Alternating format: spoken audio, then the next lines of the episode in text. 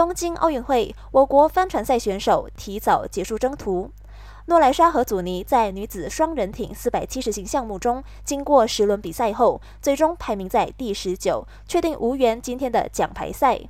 目前，我国以一枚铜牌排在东京奥运会奖牌榜的第七十九名。作为羽球男双铜牌得主的谢定峰和苏伟毅名利双收。根据国家体育理事会的奖励计划，他们将获得十万令吉，加上于总的十八万七千五百令吉，两人估计至少获得二十八万七千五百令吉的奖励金。这还不包括未来赞助商和州属的奖励。